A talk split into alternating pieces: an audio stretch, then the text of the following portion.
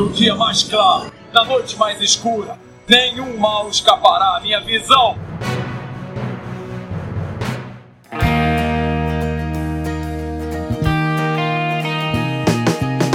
Sejam bem-vindos ao Setor 2814. Eu sou Carol Bardesi.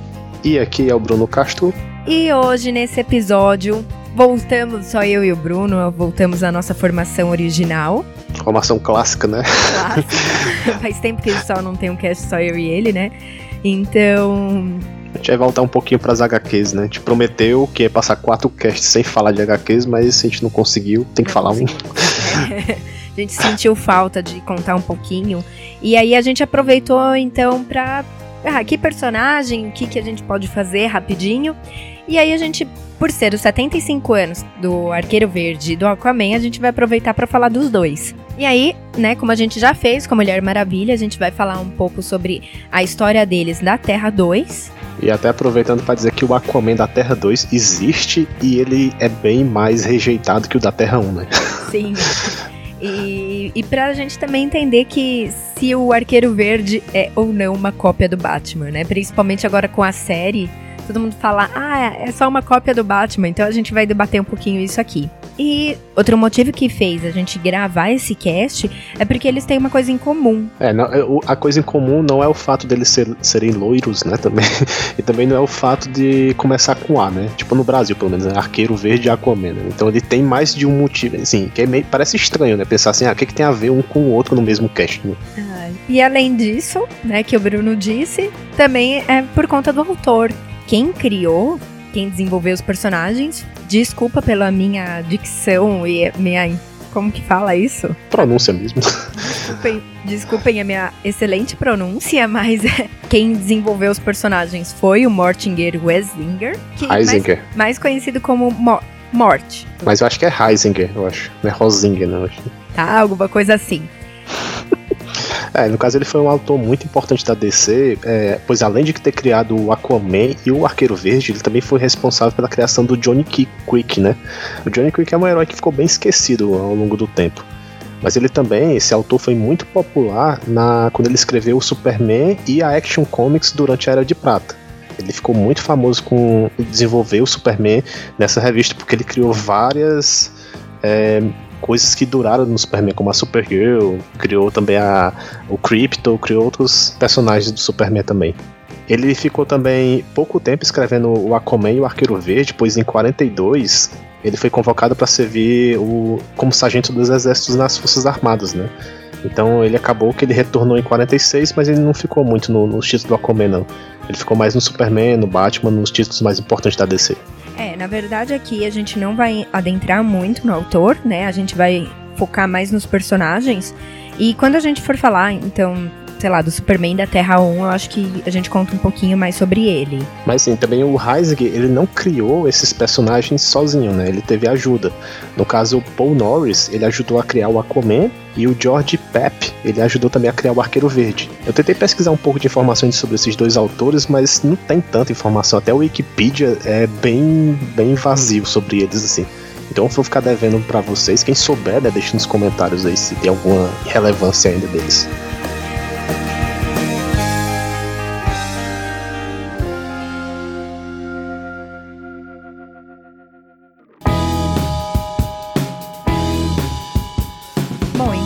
Falar agora do Aquaman, né? Vamos começar com ele.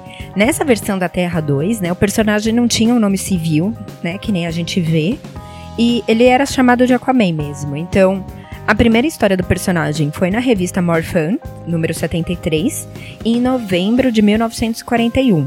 Nessa primeira edição é uma história bem básica e, e, a gente tem um navio com feridos em funcionários de hospital né, que é atingido por um torpedo. Aí ninguém sabe de onde veio esse torpedo, né?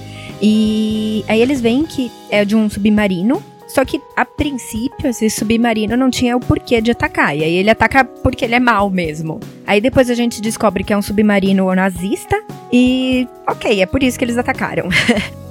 Alguns tripulantes e o capitão conseguem escapar, né, num bote, só que o submarino vê eles escapando e atira de novo. Só que aí nesse momento o Aquaman surge assim das profundezas, né? Do nada assim. E aí ele vai lá, pega, consegue pegar o, o bote com os tripulantes, com o, o capitão.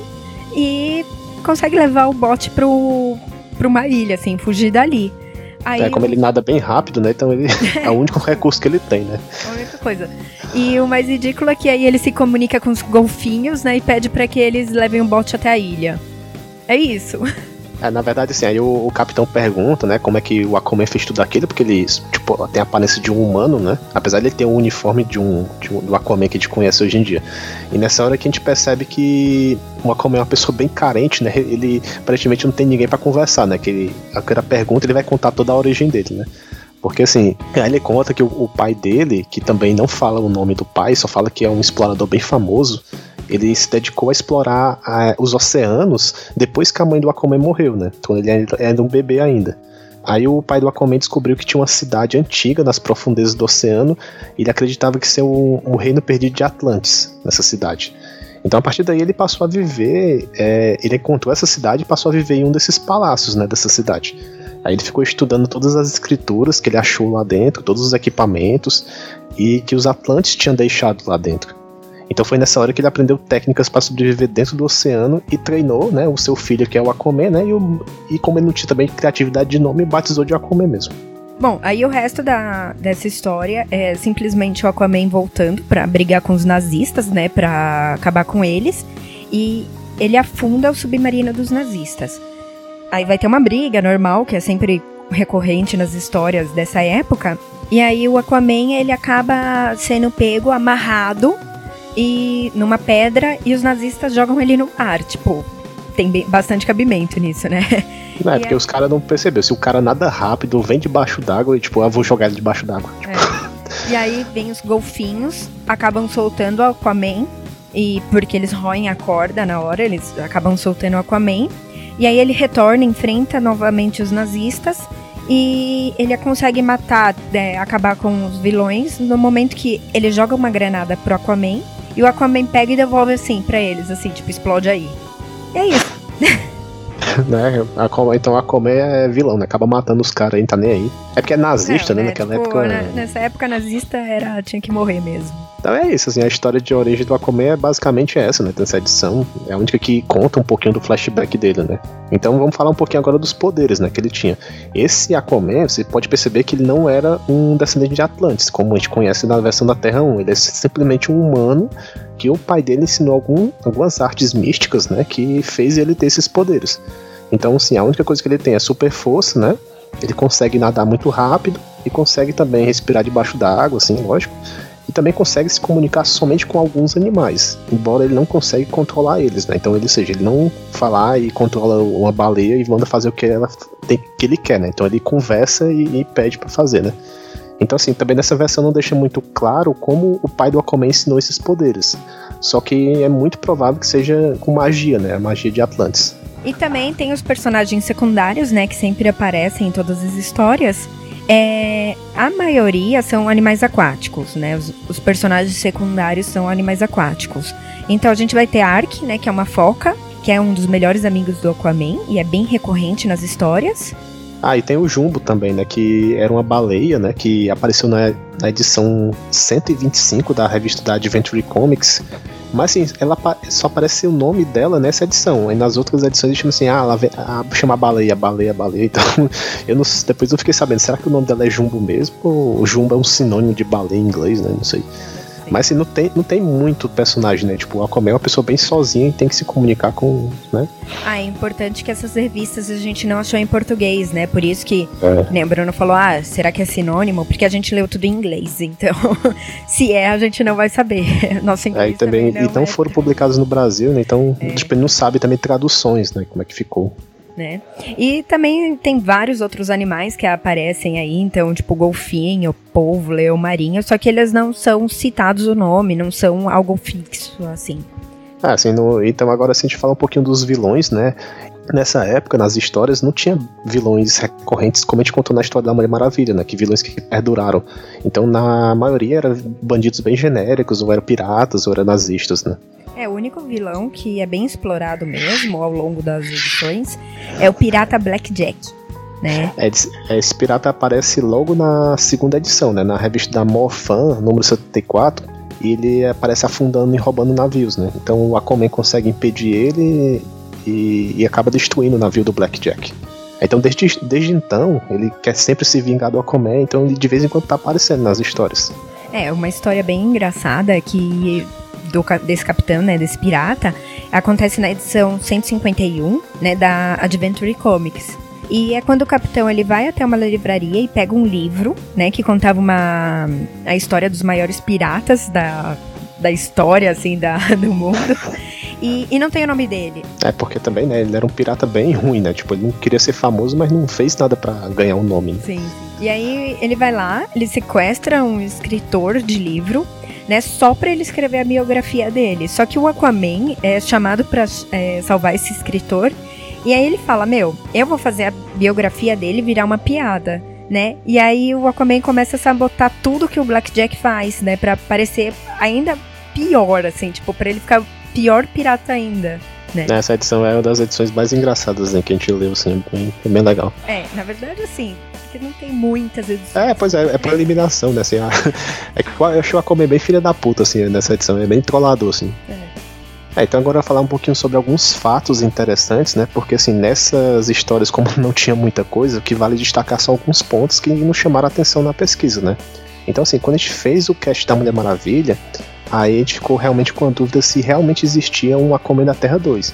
Porque tem uma dessas edições que eu não vou lembrar agora qual é, parece lá um, um, cara de um reino aquático bem estranho, né? Que você podia pensar assim, ah, esse reino poderia ser de Atlantis, mas não é, não é Atlantis.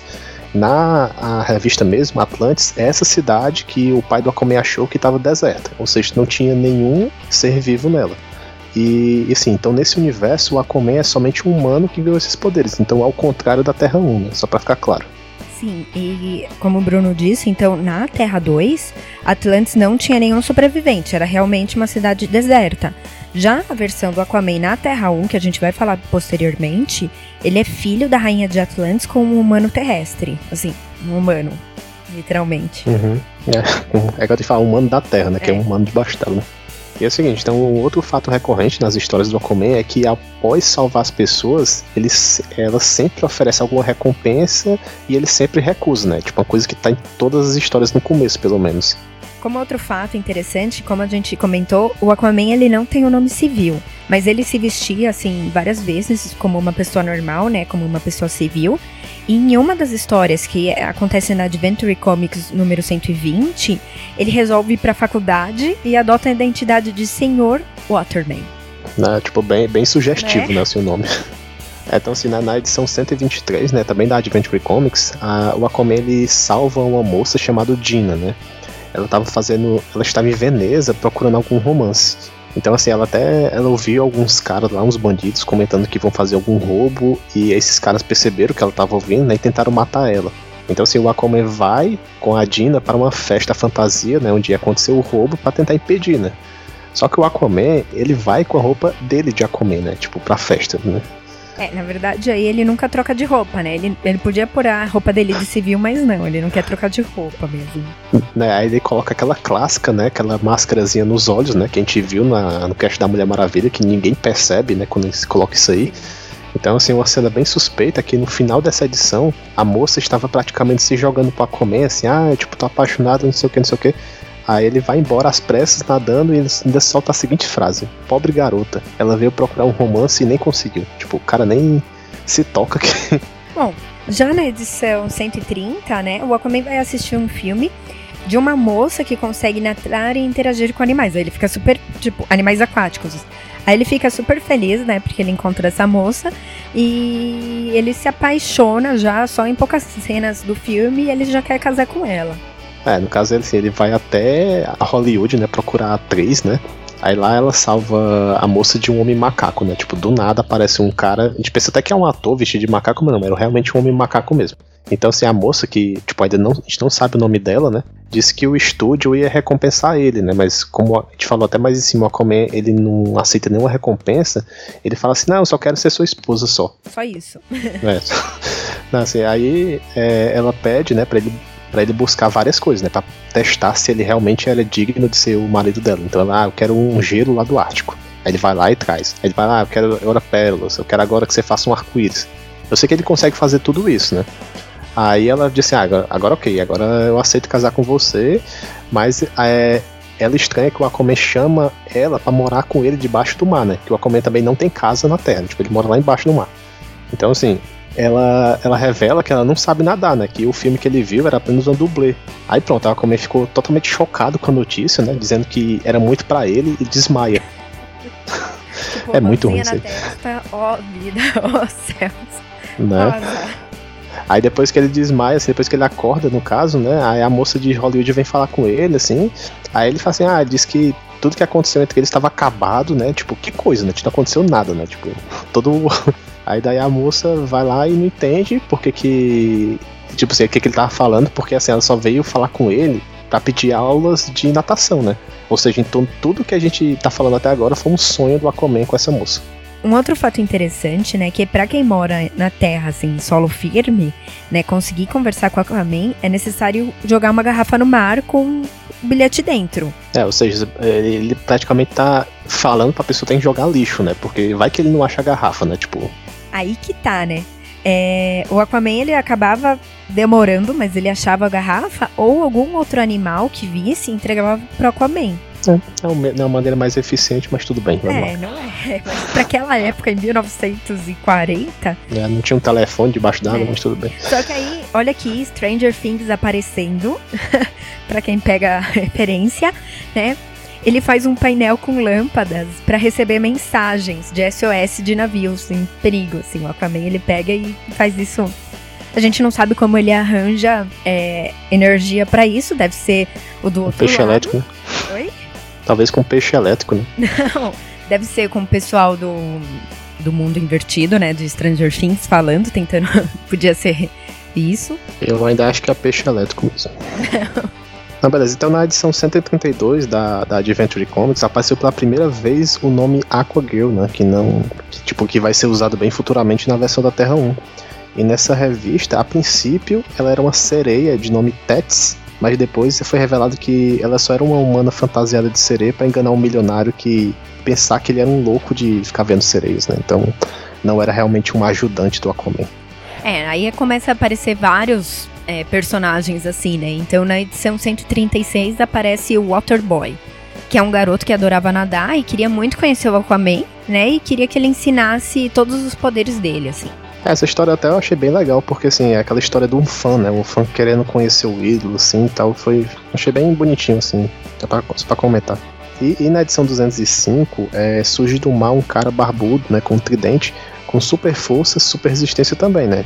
Ele acaba explicando que teve uma explosão em uma área e ele achou um tridente de Netuno. Então, que é a versão romana do Poseidon, né? Lembra que sempre nessa versão da DC, todos os deuses, né, tem a versão, é sempre a versão romana que eles colocam. Então, assim, como ele pegou esse tridente, então ele acaba ganhando todos os poderes de Netuno, né? Só que no final o Aquaman acaba descobrindo que era tudo uma farsa, então tudo era truques que ele fazia com o tridente e ele não era Netuno nem nada não. Bom, e visualmente o que diferenciava o Aquaman da Terra 2 pro da Terra 1 era somente a luva, né? A cor da luva. Mas nem sempre isso acontecia. Na maioria das histórias, a luva do Aquaman da Terra 2 era amarela, mas na primeira aparição dele, na revista Morphan, né, número 73, é, ele tinha uma luva verde. E aí, a partir da edição é, 211 da Adventure Comics, a luva ficava oscilando entre verde e amarelo, assim. É, tipo, uma história era verde, outra história é duas amarelas, depois verde. Até eles definirem isso aí, né? Que até bem estranho. Eu pensava até que podia ser problema de cores, né? Mas não, não se sabe bem. É, né? a gente não vai conseguir. Pode ser, entendeu? Assim, o colorista lá decidiu pintar de uma vez é, é. amarelo, outro verde, mas X. E assim, então na, na, última edição regular do Aquaman da Terra 2 é meio que um mistério, né? A gente não sabe quando é que tem essa transição do Terra 1 para Terra 2. Alguns falam que foi na Adventure Comic 228, que foi em julho de 56, porque nessa edição ele decide escolher o, o primeiro ajudante fixo dele, é, que era muito recorrente nas histórias da Terra 1. É, né? E nesse caso o ajudante era um povo que se chamava Topo. É, e assim, que nesse, nessa revista teve. Era um polvo, um, um golfinho e um leão marinho, se eu não me engano. Que eles estavam concorrendo para ser o ajudante e acaba o povo acaba ganhando. E assim, então, essa foi uma história que o pessoal considerava que seria a transição, né? Porque o topo aparece bastante na, na Terra 1. E outros consideram que a última história do Aquaman da Terra 2 é na Adventure Comics 259. Porque na 260 é contada a nova origem dele, né? Que seria então, a origem da Terra 1, né? Isso, a nova origem no caso da Terra 1. Então a gente não sabe muito bem que qual o ponto, né? Não tem fixo é. essa parte. Também não vai fazer muita diferença, mas é só pra aquela coisa, né? Lembrar que Terra 2 a gente considera era de ouro, né? Então tudo isso que a gente está contando é Terra é, é era de ouro. Uhum. É que na verdade realmente sim, não faz tanta diferença mesmo, porque no, continua sendo o mesmo personagem, né? Não teve aquela divisão é, realmente. Como é de outros Não, ok, ok, muda, muda o, passado dele, né? Mas não teve essa. Né? Não, mas como que é a importância como teve de outros personagens, não muda nada. E ele era bem, realmente bem simples no começo. Sim, sim. Ou seja, o que, que acontece com o personagem? Isso tudo para falar o que, que acontece com o personagem após a Era de Ouro, né? O personagem, o que, que acontece com o Aquaman da Terra 2. O Aquaman retorna somente na revista All Star Squadron, né, que era uma revista que se passava na década de 40, contando as aventuras da Sociedade da Justiça naquela época. Só para ressaltar que essa revista ela era publicada na década de 80, mas contando as histórias de 40, isso, só para ficar claro. Então, assim, na edição 31, ele é citado pela Liberty Bell, né? Que, para quem não conhece, a gente citou até um pouquinho dela no nosso primeiro cast, então escutem lá. E que fala, ela fala que dificilmente ela consegue se comunicar com a Aquaman, né? Que ele passava o tempo todo de, dentro do mar, então por isso que ele mal participava da Sociedade da Justiça. É, e as últimas aparições do Aquaman da Terra 2 foram nas edições 59 e 60, né? Dessa mesma revista, isso em 1986. É até engraçado que na edição 59 eles fazem até um suspense, né? Tinha um homem surgindo do nada, né? Da água e correndo assim no meio da noite em direção ao quartel-general da sociedade, né? Ele consegue pular o muro, desarmar os alarmes, não sei o que. Aí todo mundo tava assim meio que esperando, assim, os caras tá tudo preparado, né? E quando abre, a gente vê que é o Aquaman, né? Então todo mundo já recorre para atacar ele. Como ele nunca aparece, então ele não tinha, né, nada, não tinha acesso a, a, a senha, todos do quartel-general, né? Foi até meio que engraçado essa parte. Então, assim, essas duas edições são praticamente as únicas que tem o Aquaman ao lado da Sociedade da Justiça, né? É, e aí, por fim, né, o Aquaman da Terra 2, ele acaba sendo morto pela onda de antimatéria, né, que atingiu a Terra 2 na saga da Crise das Infinitas Terras. E depois ele nunca mais reaparece. Morreu. Finish. É, um herói bem esquecível mesmo, né? Tadinho. Não, ele começa assim, todo mundo sabe, né? Eu gosto do Aquaman, mas ele começa zoado desde o, da primeira história dele. É, é pedir, né? Mas tudo bem. Ah, que é complicado essa versão dele aí ser só um humano, ainda não ter todos os poderes que ele tem, né, da, da Terra 1 ainda, então é bem limitado mesmo, assim. Mas assim, é, é, legal conhecer, porque assim, quando a gente foi pesquisar sobre isso aí, a gente, tem até matérias perguntando, ah, existiu realmente o Aquaman da Terra 2? As pessoas não sabem, né, que existe esse, esse personagem, então ele é bem, bem desconhecido. Não, sim, e até porque não chegou aqui pra gente, né? Então, não, mas tem um pessoal de fora, quando eu, eu pesquiso... Sei, mas é... dificulta também, né? O pessoal ah, acaba esquecendo dele, realmente.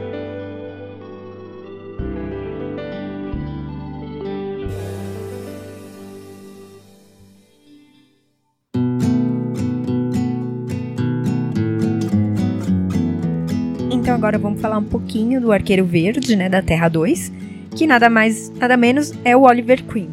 É assim, o, Oliver ele tem grande habilidade com o arco e flecha, né? Então ele decide combater o crime ao lado do seu ajudante, né? Que é o Speed, que é a identidade secreta do Roy Harper, né? Só lembrando que o Speed ele tem um nome no Brasil bem curioso, né? Que todo mundo sabe como é que traduzir esse nome no Brasil, né? Que se chama Ricardito. Nada a ver, né? Mas assim, é, como o próprio. Queria isso eu queria saber, o que estava passando na cabeça da pessoa quando virou Speed, Ricardito. Tipo, tudo a ver, e aí decidiu.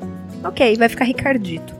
É até engraçado que na série, né, ele, a irmã do Oliver, ele chama ele de Speed. Eu queria ver, eu não assisti a versão dublada, saber se eles traduziram como Ricardito. Eu acho que eles não tiveram essa audácia, não.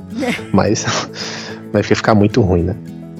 Então, como o próprio nome diz, né, o uniforme do Oliver Queen da Terra 2 é verde, né, pelo nome, e, com, e tinha as luvas vermelhas, que era muito semelhante ao do Robin Hood, né. Então a do Speed, ele tem a mesma é, design de roupa, só com outras cores, né. Então ele tinha a roupa vermelha com as luvas amarelas. Bom, e o Arqueiro Verde apareceu regularmente, tá? Nas revistas More Fun, nos números 73 a 107. Isso foi de 1941 a 1946. Também na revista Leading Comics, de 1 a 14, que foi de 41 a 45. World's Finest Comics, número 8 a 93, né, que foi de 1942 a 1958 e na Adventure Comics, né, que foi do número 103 a 245, isso nos anos de 46 a 58. E aí nota-se que ele fez bem mais sucesso que o Aquaman, né? Até talvez por conta do parceiro, a gente não sabe, mas ele fez bem mais sucesso. É, pela quantidade de revistas, né, que ele tem. E até engraçado, assim, que a primeira história, né, que assim como o Aquaman aconteceu na Morphan 73, nessa edição não é contada a origem do arqueiro né? Que era algo bem comum para a época, né? Geralmente a primeira história já apresenta a origem de alguma forma, que nem foi com a Aquaman. Então essa edição traz é, a dupla de arqueiros, né? O, o arqueiro e o Speed lutando contra os bandidos bem qualquer coisa mesmo. É, e aí na Morfana a gente sempre vê, assim, fatos bem recorrentes, né, da história do arqueiro. Então é sempre algum bandido ficando preso com as flechas, né? Eles atiram as flechas, o bandido fica preso na parede e eles sempre pegam alguma relíquia, assim, do bandido. Então algo como um troféu, né, de cada missão. É até uma coisa que eles aproveitaram no desenho do Young Justice, né? Que eles pegam o souvenir, né? Depois da missão. Então, mas aí não é o Speed, né, que pega. Não, não, mas é só essa ideia, né, sim, né? Que eu pelo menos não conheço nenhuma história da DC que eles fazem isso, né? Sim, sim. Lá é o. Lá é o Wally que ele pega, né? isso. né? Geralmente. Assim, então, na, na, somente na edição 89 da Morphan, que foi em 43, que foi contada a origem do Arqueiro Verde e a do Speed, né? Então, assim, na Terra 2, é, quem acaba em uma área isolada e começa a aprender as habilidades de arco e flecha é o Roy, né? E não o Oliver, como a gente conhece até pela série, pelos as várias mídias. Então, estavam em um avião o Roy, o pai dele, né? E um índio, né? Tipo, como assim um, um índio? Né? Tipo, aparentemente era um segurança da, da família, mas ele tava realmente vestido de índio, que era bem estranho. Então ele é chamado de Quag, né? O nome desse índio. Até que o avião deles, né, ele cai numa região chamada Lost Mesa, né? É, que é uma região secreta do deserto do Arizona, né? É assim, aí o, o pai do Roy acaba morrendo, né, nessa queda desse avião. E é nessa hora que eles é, precisavam se adaptar, né? Tipo, a ilha, o Roy, o Roy acaba sendo treinado, né? Bastante com arco e flash, se torna um ótimo arqueiro, né? E aí, nesse instante, a história começa a contar a vida do Oliver, né? Que ele tinha uma vasta coleção de artefatos indígenas em um museu da cidade. E aí ele conhecia muito da história dos índios, menos a arte de atirar com arco e flecha. Até que um dia os bandidos entram nesse museu para roubar as coisas, só que o Oliver vê e tenta impedir. No meio da luta, o museu começa a pegar fogo, né, fazendo que ele perca toda a coleção. Aí o Oliver fica bem arrasado com a perda de tudo e um amigo acaba falando: "Ah, vai lá e volta para Lost Mesa para continuar seu trabalho de arqueologia". É, tipo, aí não fica claro se o, quando o Oliver vai pra Lost Mesa, se foi antes ou depois, né, da, da queda do avião do Roy, né? Então, assim, até que um dia, né, tipo, aparece um outro avião, né, nessa região das montanhas, só que no caso é um grupo de bandidos, né, que estavam procurando o Oliver. Aí ele, o Roy acaba re, indo receber, achando que era um avião de amigos, né, que já que eles estavam perdidos, e como ele percebe que eram bandidos, eles fogem, né, tanto o Roy como o Cog. Aí o Oliver e o Roy acabam se encontrando e eles conseguem fugir desses bandidos. O Quag ele acaba dando cobertura para eles entrarem numa caverna para se esconder. Só que os bandidos acabam matando ele, né? E dentro dessa caverna, o Oliver acha toda uma cidade coberta de ouro. Eles brigam com os bandidos e nessa hora que eles são batizados, né, de Speed, né, porque o Roy era bem rápido, e de Arqueiro Verde porque o Oliver atirou uma flecha que era verde. Tipo, bem, bem qualquer coisa mesmo os nomes. E foi daí, a partir dessa cidade, que o Oliver, nessa né, cidade de ouro, que o Oliver vira um milionário e eles fazem uma parceria para acabar é, com o mal do mundo, assim, tipo, ah, vamos virar heróis. É, e no fim mostra que o primeiro troféu deles, né, foi o arco e flecha que o Kog tinha deixado porque, pra treinar o Roy, né? Então foi daí que começou essa parte de colecionar os troféus. Já em Adventure Comics, né, número 209, isso em 1955, eles fazem o retcon, né, na origem do Speed. Então, nessa nova origem, os pais do Roy, eles morrem numa explosão. Só que o Roy, ele estava em segurança fora da casa, então ele não acontece nada com ele. Só que como ele era criança, ele fica vagando sozinho pela rua, até que ele desmaia de fome, e aí ele é achado por um índio chamado Thunderhead, né, que em português seria cabeça de trovão. Aí esse índio adota Roy e começa a treiná-lo, né, com arco e flecha durante vários anos. Depois disso, o Roy consegue passar por vários testes e o Thunderhead fala que ele, ele é o cara mais veloz do mundo. Então ele vai ser batizado como One of Speed, que seria o mais veloz. Aí o índio ele entrega uma roupa, né, que ele vai começar a usar como Speed e manda procurar o maior arqueiro de todos, que seria o arqueiro verde, né, para conseguir continuar o treinamento. É, vocês podem notar aqui que nessa origem o do Roy mudou completamente, né? Então assim, então ele não encontra o Oliver numa ilha e tal. Então, teoricamente, a, a origem do Oliver também deveria ter mudado. E engraçado também que nessa história em nenhum momento mostra como o, o, o Oliver ficou tão bom no arco e flecha. Parece que foi do nada só. O Roy, pelo menos das duas origens do Roy, ele foi treinado, né? Mas do Oliver não. Ainda em 1941, né, na revista Land Comics número 1, a dupla Roy e Oliver, né, eles se juntam ao Cavaleiro Brilhante, ao Vigilante, ao Vingador Escarlate, o Sideral e também do ajudante Faixa, né, para formar os sete soldados da Vitória. A gente já comentou até sobre eles um pouquinho em outros casts, mas eles eram um grupo de vigilantes que atuavam na Segunda Guerra Mundial.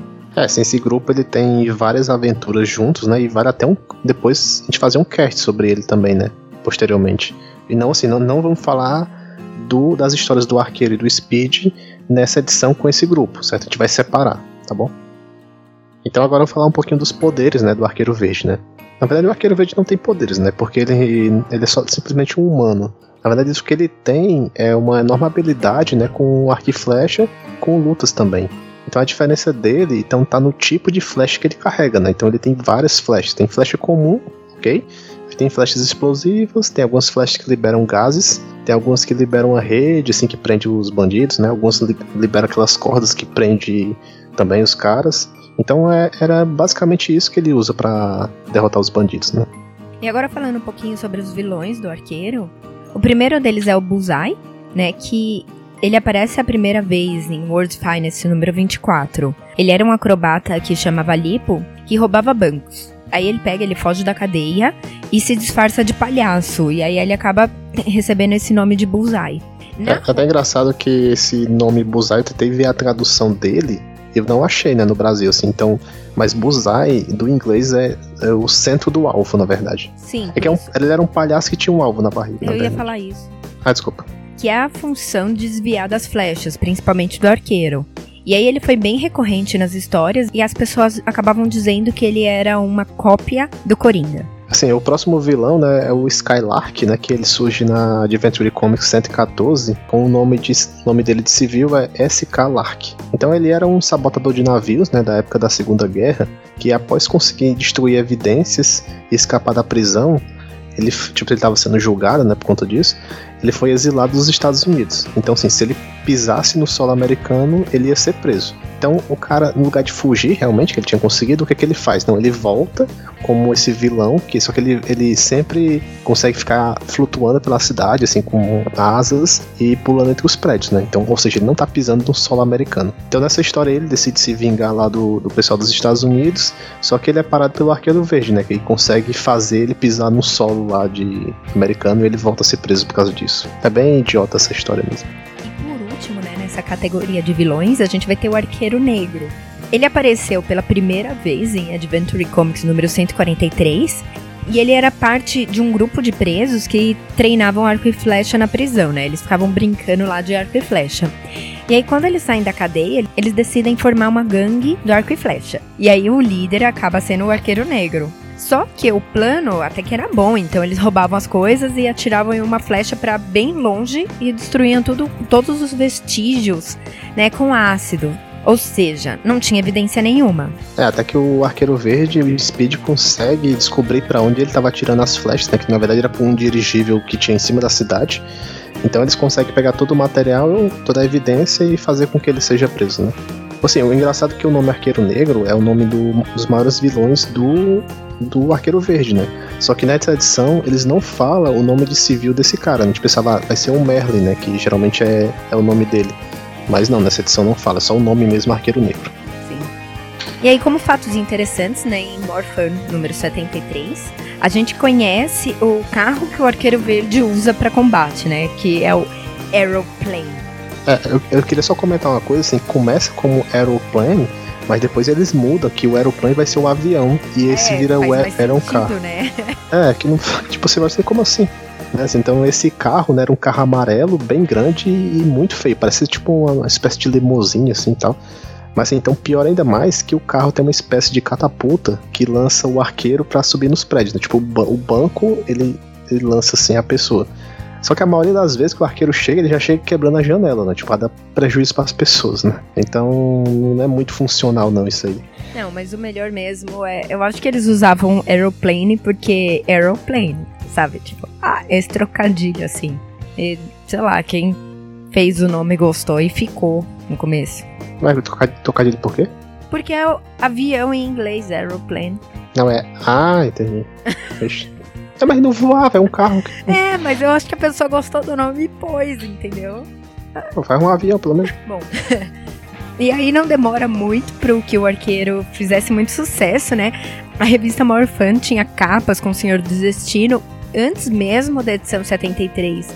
Mas da edição 77 à edição 103, em todas as capas eram com arqueiro e com Speed. Assim, todas. É, porque assim, era a mesma revista que tinha o Aquaman também. O Aquaman não ganhou nenhuma capa, né? O coitado. Pra você ver que como era a popularidade dos dois, né? Assim, os desenhistas eles não se decidiam também nas cores do, dos cabelos dos heróis, né?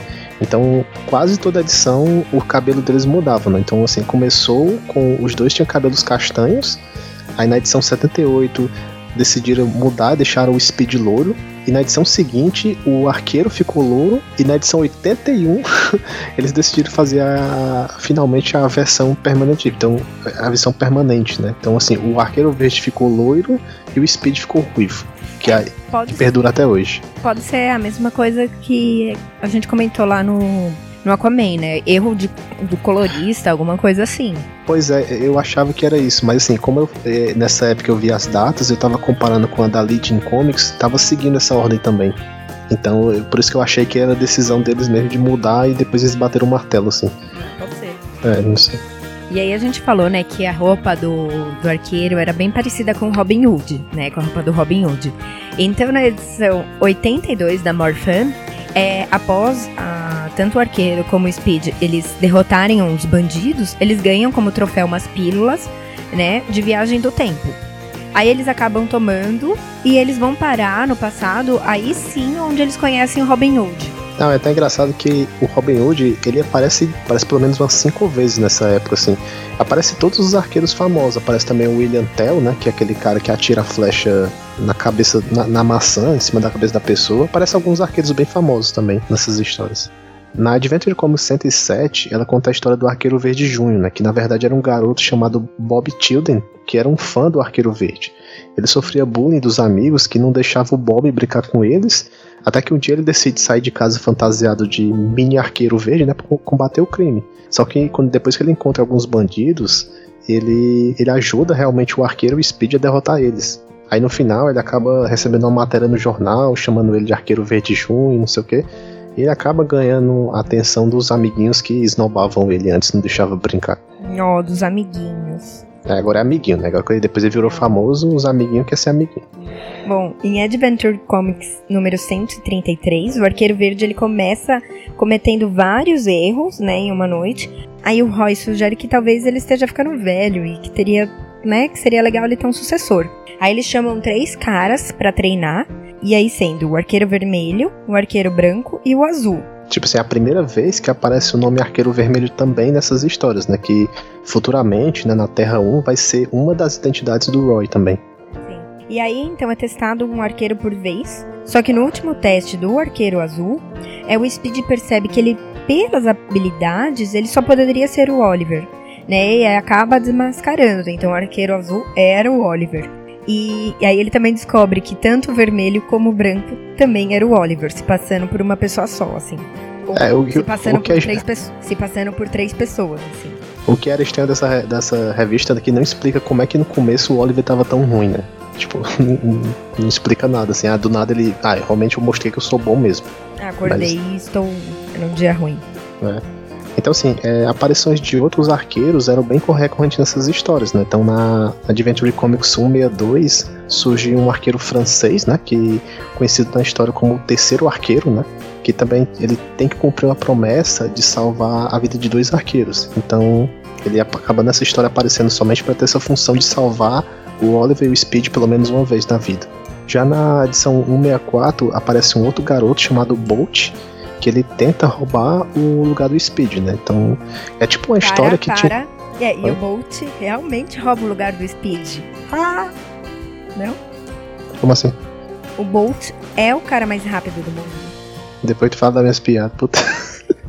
Ah, Mas essa você entendeu. Essa faz sentido. Essa depois vocês ter explicado aí, beleza. Não precisa explicar. Bolt. É. Vai, continua. Não tem nada a ver, porque Bolt é raio, né? Sim, por isso o Bolt faz um sinal do raio, mas é um raio, raio é rápido, tipo, faz. E o Speed é o quê? Speed é rápido, mas o raio é mais rápido do que o Speed. Não, o Speed, o Speed tem um Y, então não tem. Mas beleza. Então finge que você dá uma risada. Tá que pariu. É, obrigada. Porque foi, porque foi tua piada, tem que rir, é? É. É, tem que rir.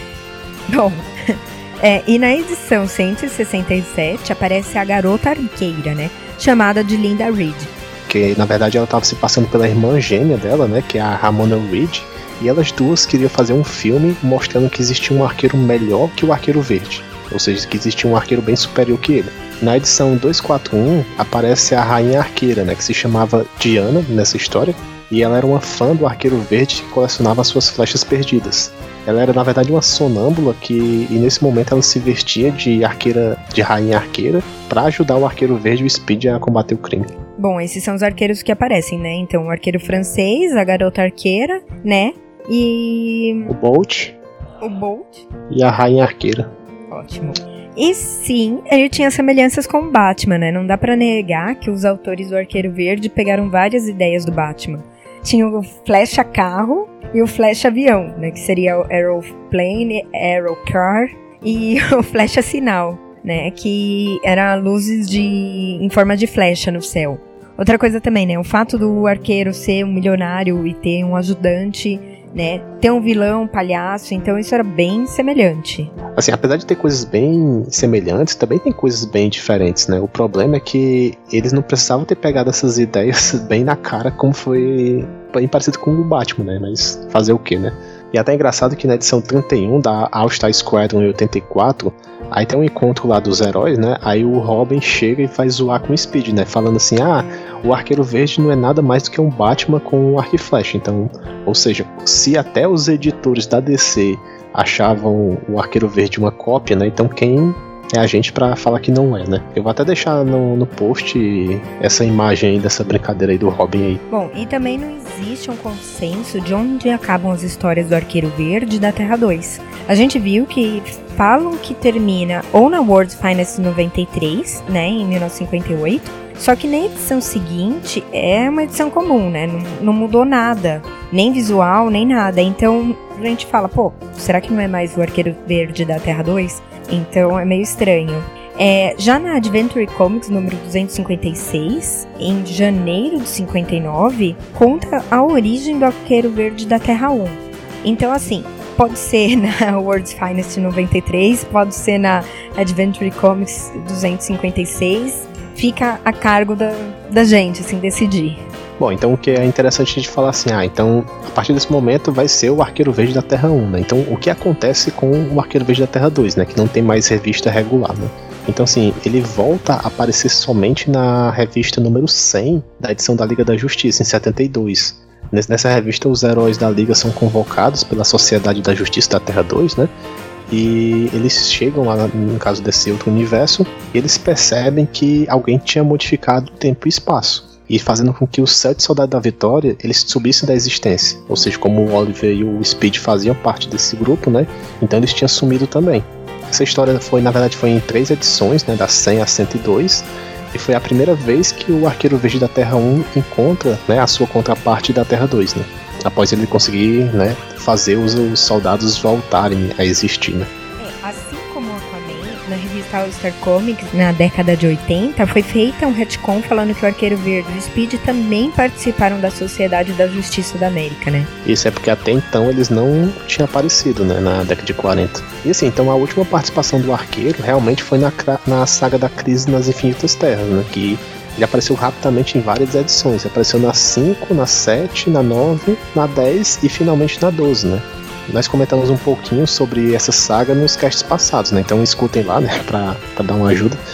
E assim, os arqueiros verdes da Terra 1 e 2, até o momento, eles tinham sobrevivido ao ataque do Antimonitor, né?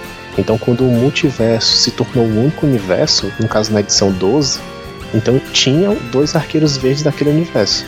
Então, assim, nesse, nesse momento, o Antimonitor tinha mandado um ataque final, que é um ataque de, do exército dele de sombras, em nenhum desses ataques o Arqueiro Verde da Terra 2 acabou morto. É até engraçado, assim, ah, não foi o Antimonitor, na verdade, foram os roteiristas, né, que perceberam que sobrou dois arqueiros, então tem matar um, né? Então vai morrer o menos famoso.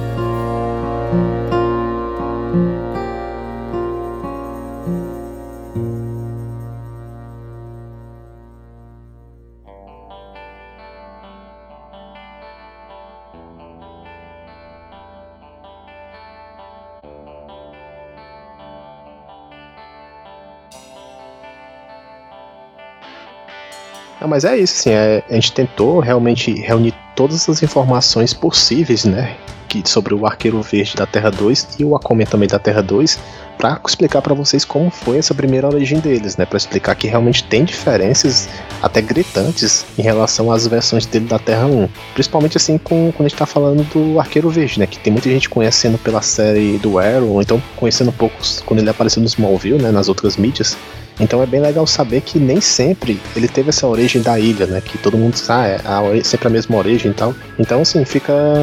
Ficou bem interessante, assim, essas informações. São dois personagens bem queridos aí, apesar de tudo, né? Apesar do pessoal zoar até hoje, né, com, com Aquaman. Mas eu acho que são personagens que estão ganhando visibilidade. Então é legal a gente comentar sobre eles, né? É, até o pessoal bem zoa também, até com o arqueiro, né? Que o pessoal fala que só é, é o Batman verde, o Batman é. verde, né? Mas até assim, uma coisa que eu esqueci de comentar, que assim, eles, eles tinham uma, é, uma diferença deles para os outros, é que realmente eles não focavam em romances, né? Pra esses dois personagens. A gente percebeu e pelo menos o Arqueiro Verde não teve nenhuma história de romance. O, o Aquaman também. Hã? O Aquaman recusava os romances. É, o Aquaman não, não entendia muito bem, né? Vai que é uma vida marítima bem diferente o esquema. Mas assim, é, é, pelo menos uma pegada diferente, né? Que a gente vê. Tipo, a Mulher Maravilha tava toda hora atrelada a isso, o Superman tá atrelado a luz, o Batman, não sei, né? Tá com o Robin, né? Ninguém comenta. Mas é, é, isso, assim. Pelo menos tem uma dinâmica diferente do que a gente tava vendo, né? É certo, então.